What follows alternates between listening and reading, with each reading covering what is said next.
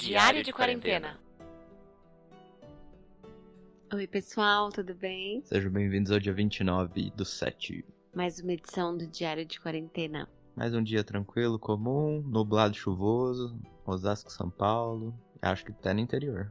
Meu dia começou tranquilo, eu fui fazer minhas rotinas, conversei com uma amiga que já há um tempo que a gente não conversava, não falava, que é a Camila, a esposa do Pedro, que gravou aqui com a gente. Aí logo em seguida já fui para as reuniões do dia, já fui fazer minhas tarefas do trabalho. Logo também já fiz bastante coisa, então tive a impressão de que passou muito rápido. Aí logo já fui almoçar. Foi porco e milho, né? No almoço na janta pra você, né? Sim. O que tava melhor. o seu, né? É que eu fiz porquinho no forno, na panela, ficou um tempão lá. Só pra dar um, um chance. Ficou bem bom.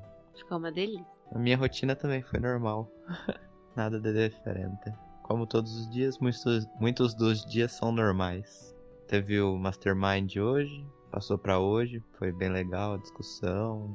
Foi no começo um pouco de RPG, de jogo, mas também teve os mercados futuros têm que se reinventar.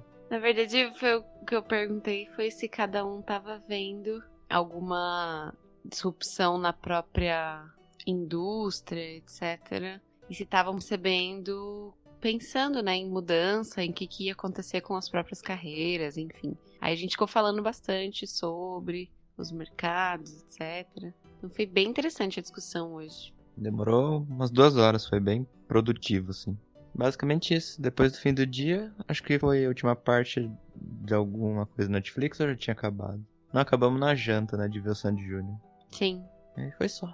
É isso aí. Até amanhã. Tchau.